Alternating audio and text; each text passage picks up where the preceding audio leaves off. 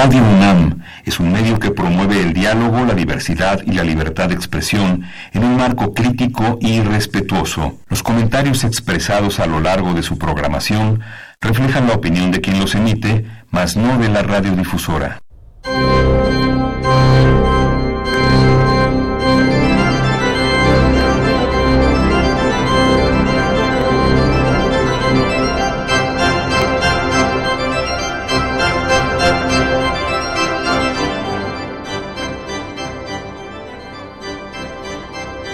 Masas esta vez, mis valedores. Esa carne de festejo como carne de cañón.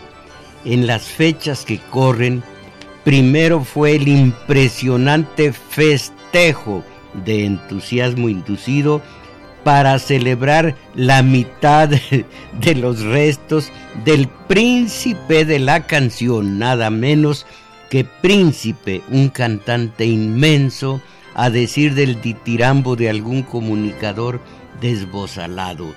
Eh, nada menos que inmenso.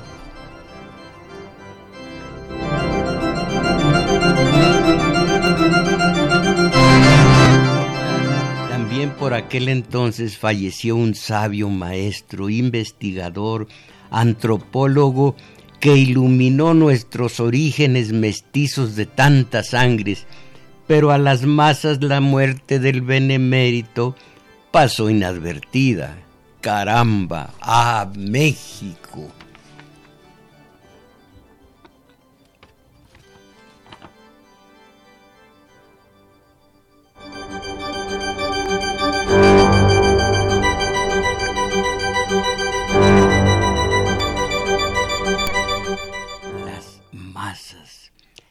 Después se habría de producir el retumbante episodio de Nota Roja Aguaje, donde a ustedes conocen los aguajes, donde han bajado a beber, a, a, beber, eh, había puesto sí a beber a todas horas de ayer y hoy los cultores de la sangre, el escándalo y el amarillismo, Culiacán, Ovidio, mi teniente coronel, golpe de Estado, por el honor de la patria, nosotros, mis valedores, hablando de estas cuestiones, ¿somos libres o somos esclavos?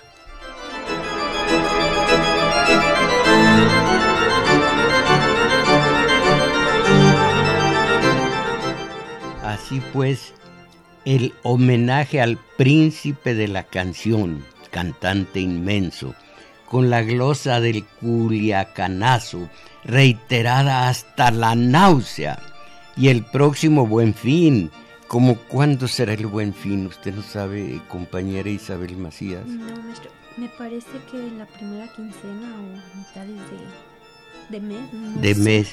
Bueno, eh, entonces, el próximo buen fin, asegundado por el inefable Teletón. Todos estos son episodios nacionales que congregan y arraciman a las masas del país. Y aquí la pregunta, si es que deseamos intentar conocernos a nosotros mismos, ustedes, yo, el resto de compatriotas, hombres libres o esclavos, es la interrogante del sociólogo, eh, individuos o multitud de masas. A contestar la pregunta fundamental para el curso de nuestra existencia nos auxilia Eric Fromm, psicoanalista, en su obra Psicoanálisis y Religión, de la que ahora transcribo dos o tres párrafos. Ah, pero antes, compañera Isabel Macías, eh, eh, los números telefónicos. Claro que sí, maestro, pues los invitamos como cada domingo a que ustedes hablen aquí, a que participen y aquí le vamos a dar lectura a sus mensajes y ya en los teléfonos nos están auxiliando Roberto Cruz y Carlos Valencia. Y estos son los números telefónicos. Para el área metropolitana 55 55 36 89 89 y resto de la República 852 688. Caray, pues dejé la puerta abierta. Dejamos para comentarios del tal culiacanazo que ya no puedo resistir.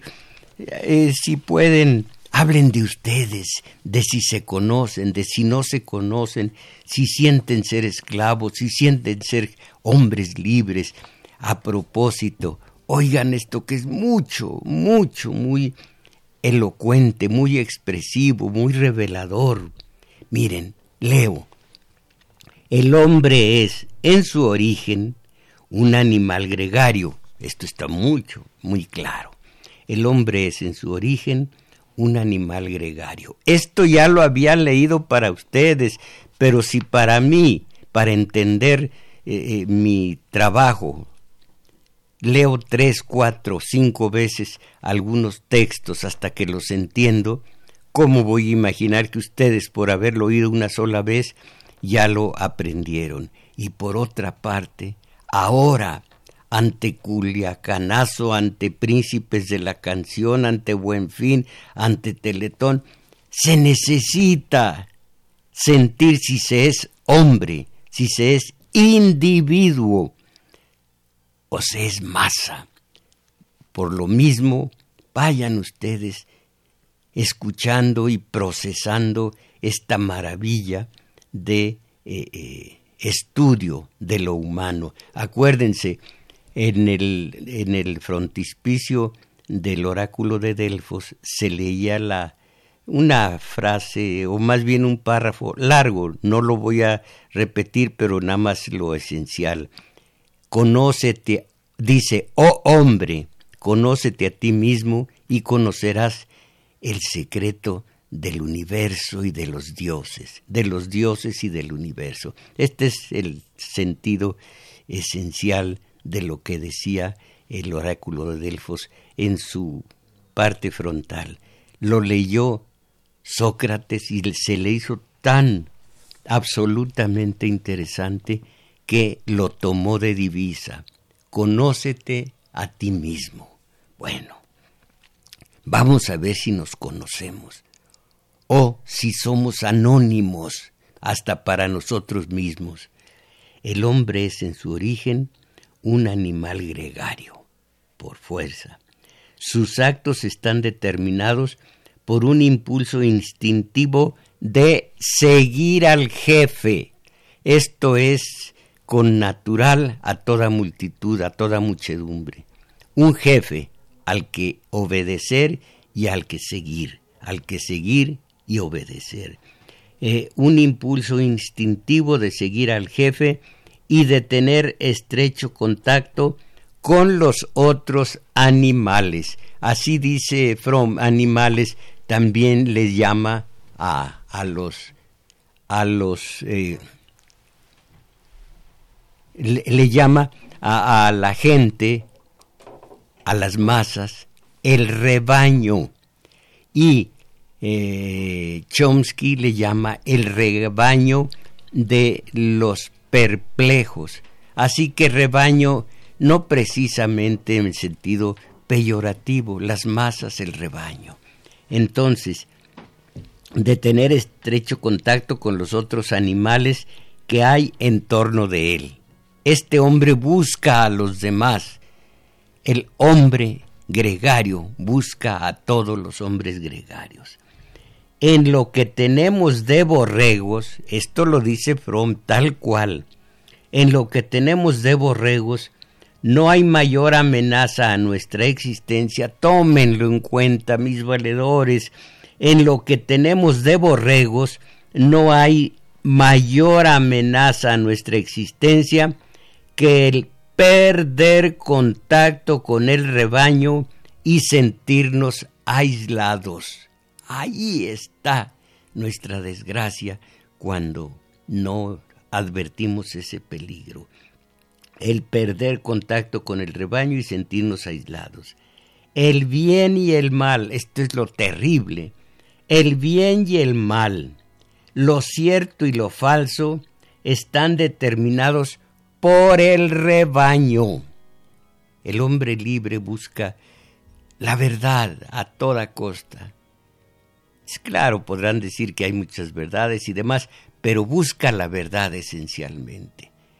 Pero el, el, el borrego, el que está eh, inserto en el rebaño, toma eh, la tabla de valores, el bien y el mal, el, lo cierto y lo falso, todo lo que le dicta el rebaño. ¿Fue a la universidad del rebaño? No. ¿Cuál es la tabla de valores del rebaño? ¿Cómo se llama esta música? Eh. La, estridente, gritona, con una letra asquerosa. ¿Cómo se llama? Reggaetón. Reggaetón. Bueno, el reggaetón, el fútbol, todo lo bajito, todo lo rastrero, todo lo que se arrastra. Entonces, eh, el contacto con el rebaño y sentir, ah, bueno, entonces su, en lo que tenemos de borregos no hay mayor amenaza a nuestra existencia que el perder contacto con el rebaño y sentirnos aislados.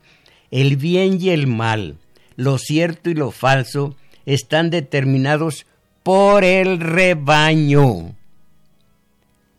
Bueno, pero no solo somos borregos, somos humanos también, por supuesto, somos humanos.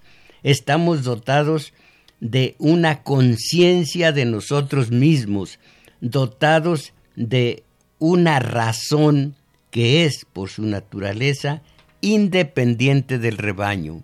También tenemos cerebro, también tenemos mente, también podemos raciocinar, también podemos pensar, formular hipótesis, formular razones, pensamientos de todo tipo.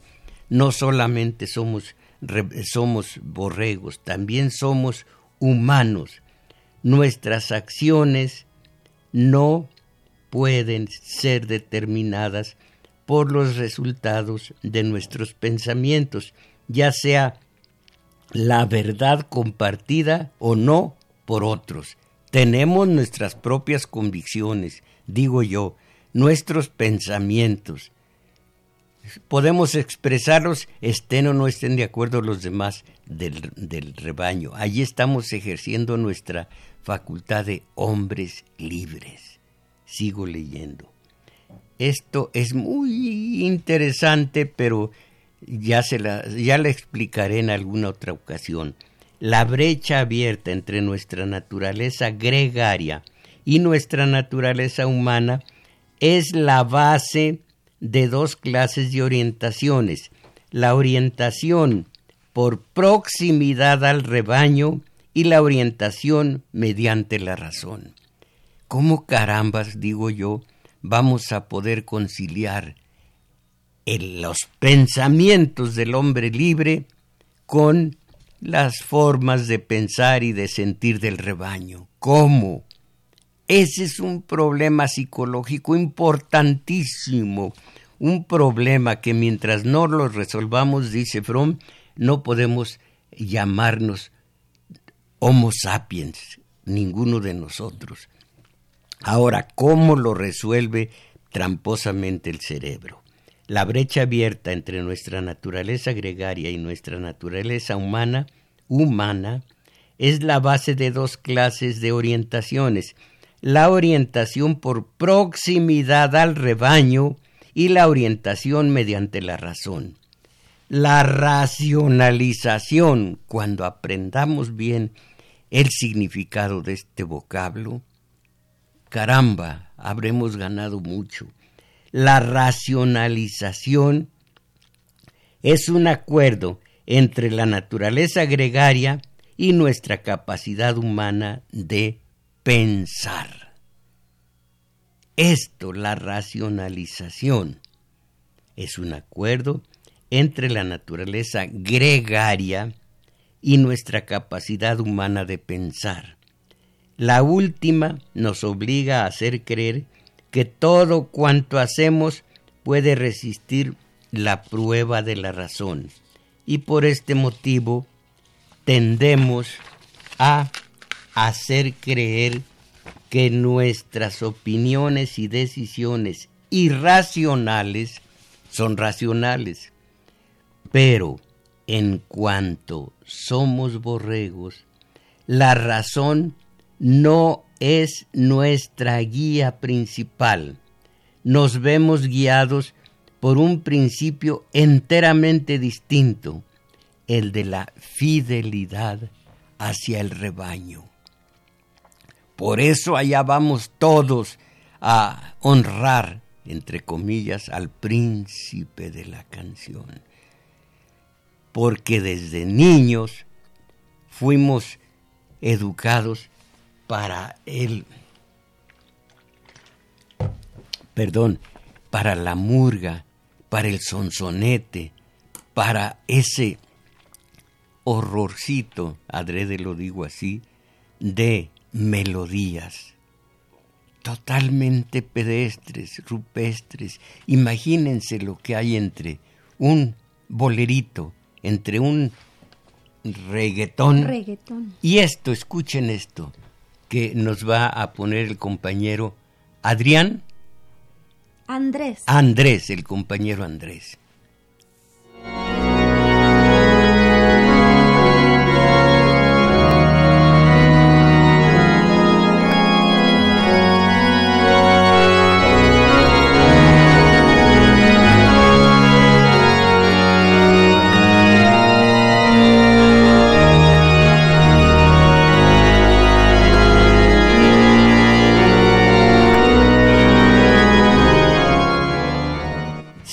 Para dormir, para dormirse esta, este ruidito, este sonsonete. Miren ustedes, les voy a contar. Eh, una vez, hace mil años, era yo joven, imagínense, fui al cine a ver una película de de Julieta Massina. No, no, era otra. Ya todavía ni nacía Julieta Massina el galán era. Uy, ¿cómo se puede? ¿Cómo se llamaba él? Bueno, una película muy antigua, en donde de pronto pone una música, eh, el, el protagonista es Beethoven, la escucha y dice, él es rico, daría toda mi fortuna por escribir unas notas por escribir unas sílabas, unas frases de esta música sublime. Yo oí eso y dije, no, pues yo también voy a tener esa música. Yo era de boleros. Fui a la sala Margolín y compré, ah, porque dijo el, eh, eh, Renato, quién sabe qué, ese apellida, dijo el, el número el, del, del, de la sinfonía. Dijo la sinfonía número 5. Bueno, fui yo y la compré en esa sala de discos. Pero me equivoqué. Yo era muy pobre, aquí estaba en una casa de huéspedes. Me equivoqué y que voy comprando la tercera, la heroica. La tercera de Beethoven. Llego a la casa qué desilusión, esta no es la de la película. Pero no me quiero mucho a veces. Dije, ahora por aturdido, por sonso, por todo lo que ustedes ya se imaginan, ahora voy a oír ese horror. Y me pedí prestado un tocadiscos y ahí me tienen rechinando los dientes, oyendo una un masacote de notas horroroso. Varios días, quizás semanas, ya no me acuerdo.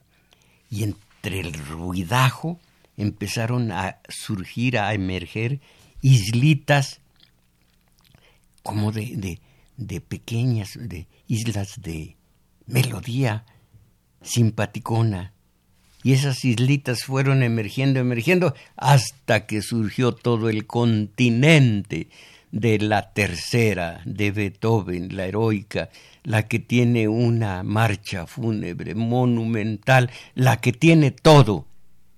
Y entonces descubrí, descubrí lo que es la música, Ya entonces empecé a ver por encima del hombro y por encima de la oreja todo lo que había oído.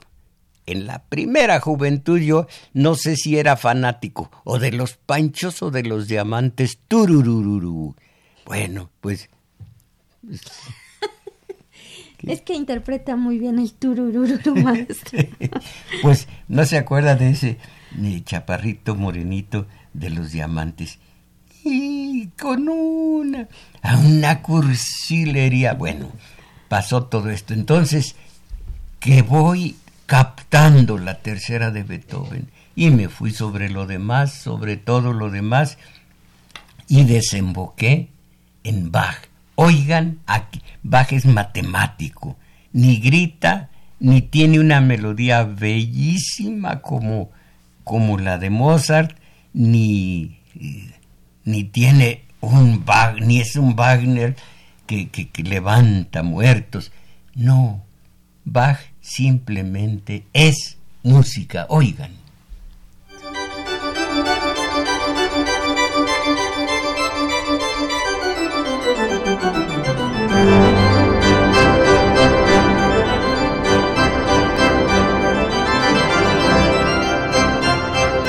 Ahora yo digo, Fíjense ustedes, en las guerras, por ejemplo, en la Primera, en la Segunda Guerra Mundial, había guetos para judíos, para...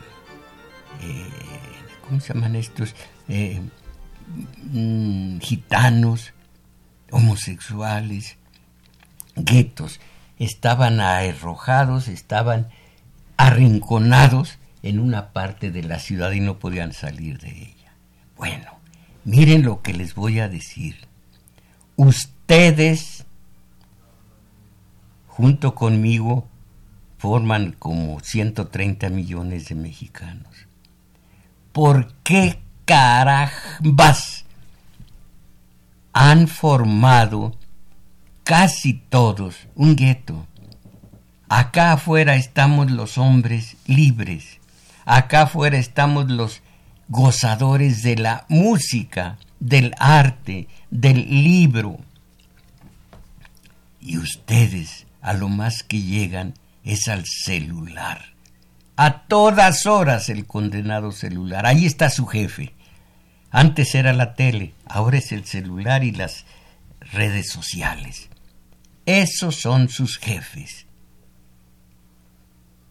¿Por qué un gueto de gente que no lee, que no escucha música, que está condicionada por el rebaño. Ustedes mismos son el rebaño.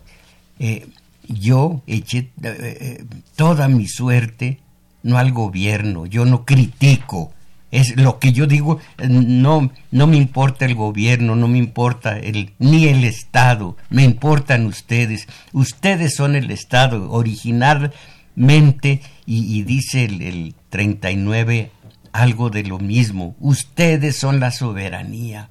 Hablo con ustedes para ustedes. No me hice rico como pues, esos López que, que, que ustedes conocen. No, yo no le debo nada al Estado, no le debo nada al gobierno. Eh, yo estoy con ustedes, por eso les digo, no la frieguen, caramba. Pues que no se aman, que no se aman como para empezar a, a ser altivos. Hay que tener vuelo de águila si es posible, no vuelo de gallina. En, en lugar de reptar, de arrastrarse. Caramba, si, si la, el gusano se transforma en crisálida, ¿y por qué nosotros vamos a morir siendo gusanos? La masa, las masas. Vamos a con el príncipe, ahí van todos con el príncipe. Vamos al teletón, ahí van todos al... ¿Por qué hablas así ridículo? Perdón, perdón. Bueno, sigo leyendo. Ojalá que, ojalá que salga alguno, cuando menos uno de ustedes, del gueto de la mediocridad y comience a decir, voy a oír La tercera Beethoven es un decir, voy a oír no semiclásica, esa es una porquería de música, no, la verdadera, la, la verdadera. Y acuérdense que lo dijo el clásico, lo dijo Aristóteles. ¿Qué es la belleza? Lo que es lo que es la verdad, el esplendor de la verdad. El esplendor de la verdad. La verdad es bella. Hasta yo, hasta una cucaracha, hasta un ratón, hasta esta rata, si son verdaderos, son bellos, porque hay vida en ellos, porque hay movimiento, porque, porque viven. Pero en cambio, la mentira, un arbolito de plástico, ¿qué les parece? Un árbol de plástico. Y esa pobre, pobre eh, aspiración a gringos de segunda con el heno, el, el, musgo, dirán ustedes, eso es antiquísimo y no, y no tiene nada que ver con lo gringo. Pero lo malo es que mis parientes de la provincia son tan gringos de segunda que cuando ponen heno y cuando ponen eh, eh, musgo, están pensando en que eh, viven en Falfurrias, Texas o en Miami. Cuando decimos en español Miami, ah, no, pero hay que ser Miami. Bueno, entonces, la verdad, perdón, la belleza es el esplendor de la verdad. Un hombre aquí, en Japón, en Sudamérica, en la Patagonia. Un individuo es bello nomás porque es individuo, porque hay vida en él. Una mujer, ¿para qué decir? Eh, eh, unas nahuas, como allá decía, bueno, ya, ya te estás llegando hasta las nahuas y eso no es la, no era el, no era el, el trato, vamos a seguir. Entonces, eh, pero antes, intenten música, no reggaetonerías, intenten música, sin príncipes. Si, si José, José es príncipe de la canción, entonces, ¿en dónde queda Renata Tebaldi, por ejemplo? Ah, bueno, entonces, eh, ¿dónde estaba la ambigüedad? Bueno, hacer creer que nuestras opiniones... Ah, eh, eh, el racionalizar hace creer que nuestras opiniones y decisiones irracionales son razonables. Eh, pero en cuanto somos borregos, la razón no es nuestra guía principal, nos vemos guiados por un principio enteramente distinto, el de la, el de la fidelidad hacia el rebaño. La ambigüedad de pensamiento, la dicotomía entre la razón y el intelecto racionalizador es la expresión de la básica dicotomía del hombre, la necesidad coercitiva de esclavitud y libertad. Oigan eh, eh, lo que viene el desarrollo y emergencia total de la razón dependen de que se alcance una libertad e independencia totales. El desarrollo y emergencia total de la razón dependen de que se alcance una libertad e independencia totales. Basta, ah no, no, no basta, hasta, hasta que esto se haya logrado, el hombre tenderá a aceptar la verdad que exige la mayoría de su grupo. ¿Cómo ven? ¿Y qué es lo que exige la mayoría de su grupo? Imaginen eh, un fin de semana a los cuatro o seis compadres hablando de política, hablando de fútbol, hablando de que nada ganó nuestro... ¿Cómo se llama el boxeador que ganó? No lo sé, maestro. Pues no me acuerdo, no sé, pero ganó. Eh, a, ver, dígame, eh, ¿Eh? Canelo. ¿El canelo, qué? Uy, estamos igual. Estamos igual. Pues el canelo, eh, sea el, el apodo, digo el apellido que tenga. El desarrollo y emergencia total de la razón dependen de que se alcance esa libertad e independencia totales. Hasta que esto se haya logrado, el hombre tenderá a aceptar la verdad que exige la mayoría de su grupo. Su juicio está determinado por la necesidad de contacto con el rebaño y por el miedo a verse aislado de él. Unos pocos individuos pueden soportar este aislamiento y decir la verdad a pesar del peligro de perder el contacto. Son los verdaderos, bueno, aquí ya habla que son héroes y demás. Eh, eh, voy a dejar esto y me voy a saltar eh, algunos párrafos. Ah, sin embargo, para la gran mayoría los, de los hombres, el desarrollo de la razón depende de la emergencia de un orden social en el cual el individuo sea totalmente respetado y no sea instrumento del Estado que lo manipula, o de un grupo, un orden social en el cual no tenga miedo de criticar. Esto de criticar, repito, no va conmigo. Acuérdense, se critica aquello en que se tiene interés o amor o amistad se critica la forma de hablar de este, que es mi amigo, de este, eh, que es mi hijo, de... pero si no me importa el individuo, haga lo que haga. Que López Obrador, pues allá él.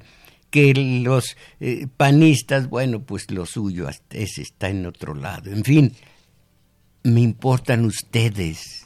A ustedes eché ante ustedes eché mi resto, por ustedes eché mi resto total ya me voy a morir, no me importa eh, ya lo que dice, lo que eh, el dinerito y todo esto, las honras. Yo aquí, si pudiera, no pasaría mi nombre para nada. Bueno, entonces, eh, en la emergencia, el desarrollo de la razón depende de la emergencia de un orden social en el cual cada individuo sea totalmente respetado y no sea instrumento del Estado, o de un grupo, un orden social en el cual no tenga miedo de criticar y en el cual la búsqueda de la verdad no aísle a los hombres de sus hermanos, sino que los haga sentirse unidos a ellos. Como consecuencia, el hombre alcanzará la total capacidad de objetividad y razón Solo cuando la sociedad humana esté establecida sobre todas las divisiones particulares de la raza humana, cuando la lealtad, la, cuando la lealtad a la raza humana y a sus ideales se considere como la primordial lealtad existente. El estudio detallado del proceso de racionalización es quizá la contribución más significativa del psicoanálisis al progreso humano. Ha inaugurado una nueva dimensión de la verdad. Ha demostrado que el que alguien crea sinceramente en algo no basta para determinar su sinceridad, que sólo el entendimiento de los procesos inconscientes que tienen lugar en él nos puede decir si racionaliza o si dice la verdad. Un es difícil entender exactamente la racionalización, pero ustedes y yo podemos hablar de política y de políticos y decir este es, este es bueno, este para mí este es malo y bueno, pero de pronto lo que llaman pisar un callo. estoy viendo. De pronto pisan el callo de este individuo y dice, no, eso no. Pero si estamos, estamos hablando con la razón y vemos que, que este ha hecho mucho mal. Bueno, pues ve, eh, vete con tu razón a otro lado, pero para mí no es cierto. Ahí está racionalizando. Su razón y su miedo a separarse del rebaño se imponen por medio de una trampa que se llama racionalizar. Eh, yo tengo allí cerca, en casa, cerca, a una persona que es lógica, española como es esta persona, habla desde Suárez, Adolfo Suárez, allá en la Moncloa, y todos los que han pasado por de primeros ministros y demás, pero con una absoluta, absoluta verdad, su verdad y con congruencia. De aquí, igual, sopesa todas las posibilidades de los, de los políticos y tal, bien, sus defectos, sus virtudes y demás. Y le digo, no, pero ese López Obrador, eh, cuidado, cuidado, si no quieres que nos enojemos, no hables de López Obrador. Ahí está racionalizando, allí ya no es la razón la que priva, sino el, el, lo irracional. Ahora, ¿cómo mueven, cómo mueven a, a las masas? ¿Quién las mueve? al celular, a la computadora, a la tele también, aunque en menor escala, a las los ¿cómo se llaman? Eh, las redes sociales, la publicidad es una de las piezas fundamentales del capitalismo. Eh, la publicidad es el ángel custodio de la mercancía, su portavoz, su propaganda, su merolico. Sin ella, la mercancía no, no se quedaría almacenada, no saldría al mundo, no sería absorbida, etc. Eh, no solo invertiría, bueno, eh, la publicidad. Acá hay otro, otro párrafo sobre publicidad mucho más elocuente, espérenme. Eh, en el capitalismo existen muchas ideologías, pero resulta indudable que la ideología dominante es la de la clase dominante. Miren, eh, eh, las ideologías es lo que nos echa a perder. Fíjense ustedes, instituciones como la familia, la escuela, la Iglesia, conjuntamente con los medios masivos de comunicación, televisión, radio, prensa, el celular, lo que ya hemos visto, se hayan puestos al servicio en general del discurso burgués, en nuestros días preferentemente neoliberal, y en tales condiciones la mayor parte de la sociedad actúa como una turba ciega, conformista y enajenada, enajenada. La persistente propaganda ideológica cumple su cometido, cohesiona a los integrantes del cuerpo social, no de cualquier modo, sino en función de los intereses de los propietarios y los poderosos. El teletón. Miren, alguna vez, no me acuerdo en qué circunstancias, tuve contacto y platiqué mucho con un, no sé si era Rotario o si era León. Para León se me hacía muy, muy, y para Rotario algo por el estilo. Pero platiqué con él y me invitó a, eh, a trabajar con ellos, con los rotarios, digamos, o con los leones. Le dije, pero si yo apenas tengo para comer, apenas... No, no, no. Nunca nosotros los que pasamos por ser filántropos, nunca gastamos de nuestro dinero. Siempre hacemos las cosas para que otros paguen por nosotros, para que otros gasten por nosotros, para que otros hagan el servicio y, nosotros pasemos por ser los, los beneméritos. Ah, sí, claro, nosotros no somos tarugos. Eh, eh, impulsamos un servicio X, impulsamos ese servicio y el pueblo, los interesados acá en el pueblo, se encargan de pagarlo. Eso mismo, ahora, mm, décadas, muchas décadas después, veo que sucede con el teletón. Aquellos enfervorizan, los de la tele, enfervorizan, manipulan, eh, incitan, y la gente es la que paga. Miren, publicidad ahora en otro libro. Vamos a ver lo que dice este otro libro sobre publicidad. ¿Dónde, dónde quedó la publicidad? Mientras tanto, aburranse ustedes un poquito oyendo abajo.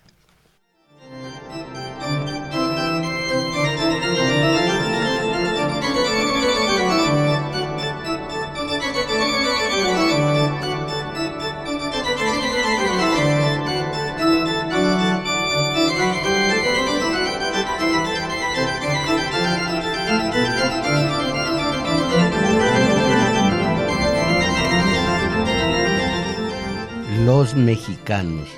Por desgracia, lo que está triunfando entre ellos es el sistema publicitario. A pesar de todo lo que podría decir de él la opinión pública, este sistema que llamamos república es de lejos el más avanzado de todos. Es el que garantiza la libertad de pensamiento a la vez que la solidaridad ciudadana la grandeza de los individuos y la humildad obligada de los grupos, mientras que el sistema publicitario, fíjense ustedes, el sistema publicitario a la inversa, destruye el grupo y aumenta la masa. Esto representa el triunfo del mercado, no el de los hombres libres.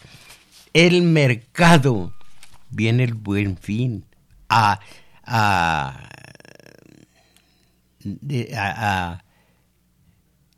igual a imitación es la palabra, a imitación de lo gringo. Todo lo gringo lo chupamos, lo asimilamos y luego lo vomitamos. Todo lo gringo. Entonces ya viene el buen fin, la publicidad.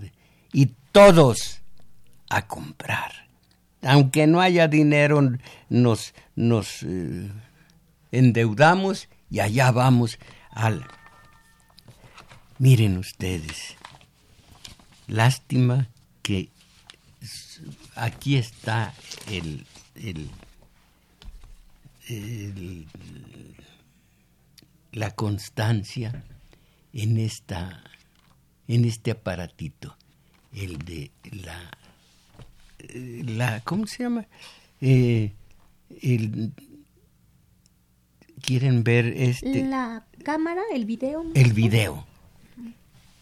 Eh, quienes están viendo el video se darán cuenta de todo el todo el material pues que no puedo obviamente no puedo descargar todo pero tengo aquí la certidumbre de lo que es la masa y de lo que es el humano.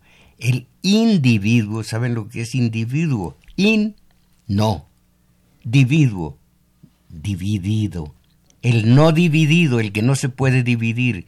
Yo no puedo ser dos tomasitos, ni usted puede ser... Dos Isabelitas. Dos Isabelitas, ya con una basta. Bueno, eh, eh entonces, el individuo es uno.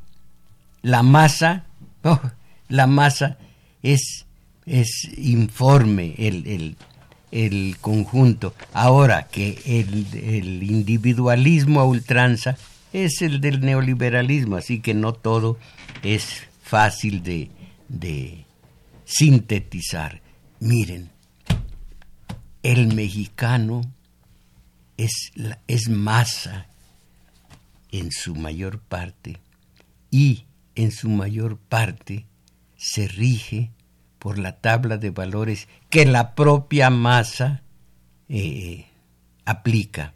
Y la masa es manejada por los medios de acondicionamiento social. Son los que le van diciendo aquí esto, aquí es esto.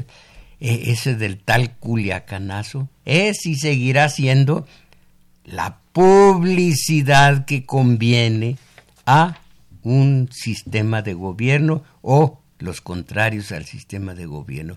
Pura publicidad, puro manejo turbio, puro manejo sesgado, puro manejo que perjudica a la masa. Pero la masa va a donde le dice el dirigente. Y el dirigente hoy aquí es el celular. Mis valedores, todo esto es México.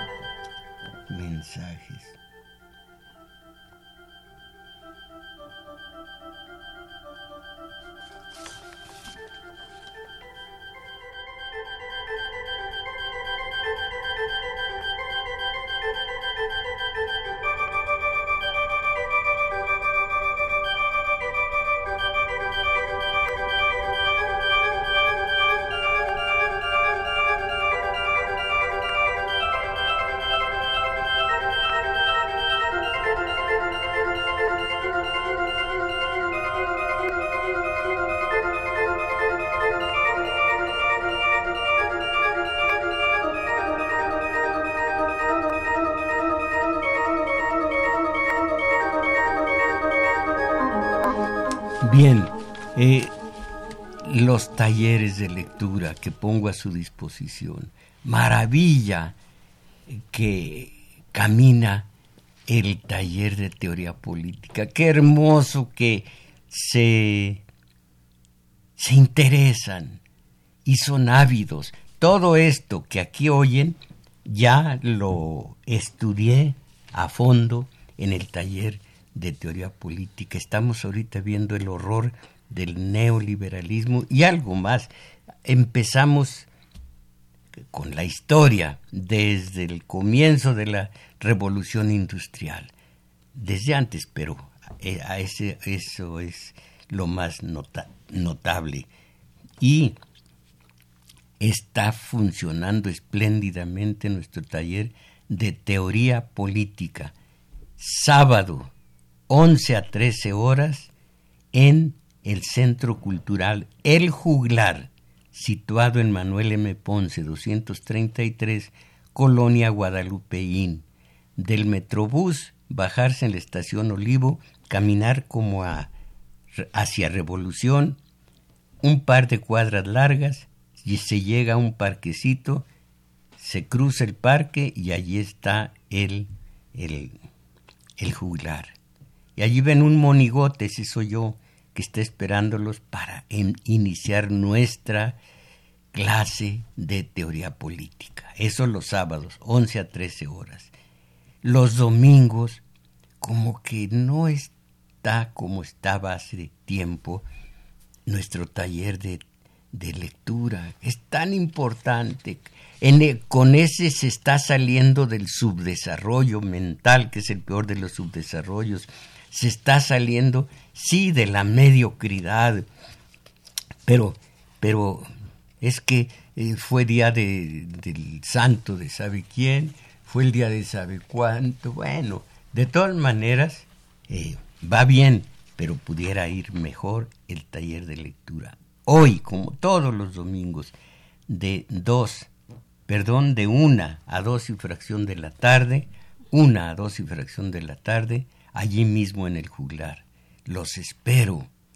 Eh, y si, si se bajan, si vienen por la parte de el Barranca del Muerto, ahí son tres cuadras largas, pero hacen piernas. Bueno, ya queda dicho y allí los espero. Miren esto. Lourdes Jauregui, no se me vaya a enojar. También existe la música de Juventino Rosas, no me eche inglés. Ah, no se enoje, pero qué pésimo gusto. El guapango de Moncayo e infinidad de valses mexicanos preciosos. ¿Para quién? Para música de fondo para el programa de domingo 6. Es domingo 7. No solo existe Mozart y Bach. Compañera, Lourdes Jauregui, no la conozco, pero, no la conozco, pero la invito al taller de lectura.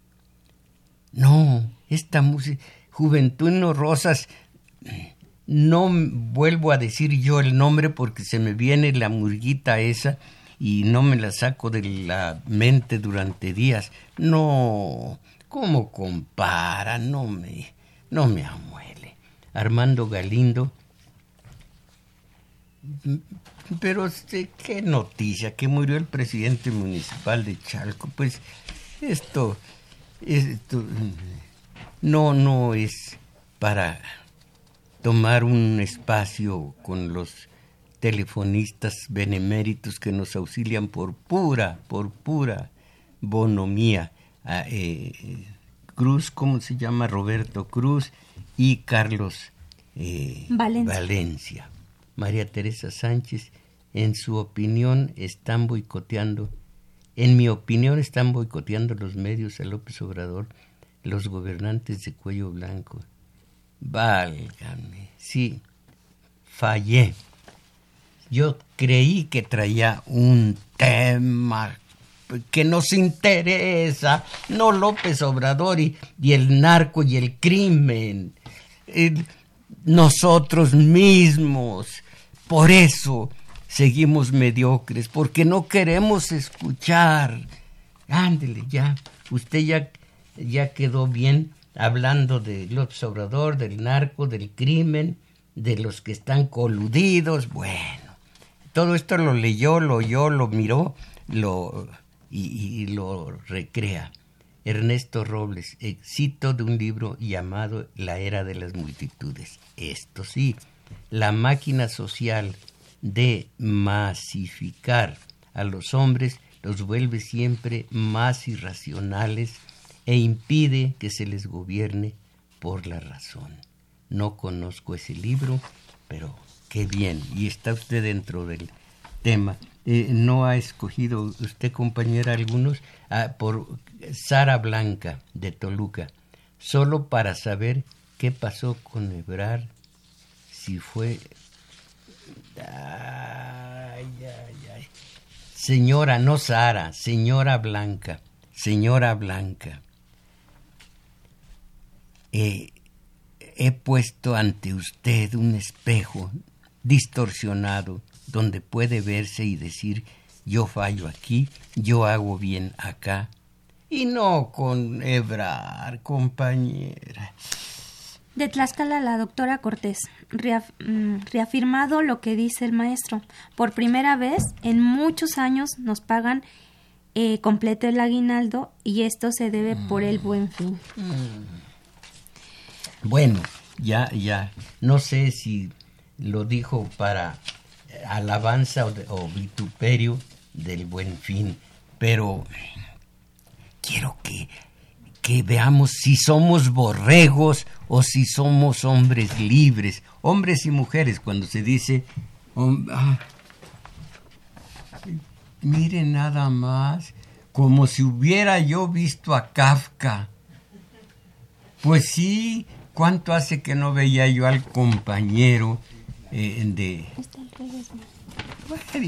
Eh, no ve que, es Kafka, pues eh, dice Cuitláhuac, que es quien acaba de aparecer, él es un checo estupendísimo. Bueno, recomendación a todas los radioescuchas. Un día a la semana guardar silencio, nada de radio, ni televisión, ni periódicos por salud mental. Buena recomendación. Eh, Raúl Ortega, es una verdadera fursiria. Me parece una manera vulgar, aberrante, como el pueblo de México promueve acciones como el príncipe de la canción. Bueno, ahí está el príncipe. Pero ¿qué les parece que es, que es inmenso, según Carlos Valverde me saluda, ni a Agustín Lara, ni a Manuel M. Ponce, ni a Moncayo, ni a Juventino Rosas se les hizo tanto bla bla bla como a José José. Pues mire, Juventino Rosas, y un dato curioso, en la rotonda de los hombres ilustres eh, reposan los restos de Agustín Lara y de Manuel M. Ponce, y fuera de la rotonda a 45 metros formando un triángulo está, ah, por todos los restos de damas opera, ay, ay, ay, ay, ay. Sí, sí, sí. El grande, grande, grande Bolívar Simón dijo, hemos arado en el mar. Bueno, voy a insistir conozcámonos a nosotros mismos, caramba. No eh, andemos por las... ya, ya. Agradecemos su valimiento en los controles técnicos a Andrés Ramírez, Arturo Flores en metadatos y a Juan Carlos Osornio en continuidad. Y en los teléfonos auxiliaron Carlos Valencia, Roberto Cruz, que también grabó este video que ustedes pueden ver en la semana en la página de YouTube Tomás Mojarro Oficial. Y hoy como cada domingo ustedes están invitados al taller de lectura una de la tarde, el maestro Tomás Mojarro e Isabel Macías, ahí los estaremos esperando. Y mientras tanto, mis valedores, ahora sí, a salir de esta, esta mediocridad, ánimo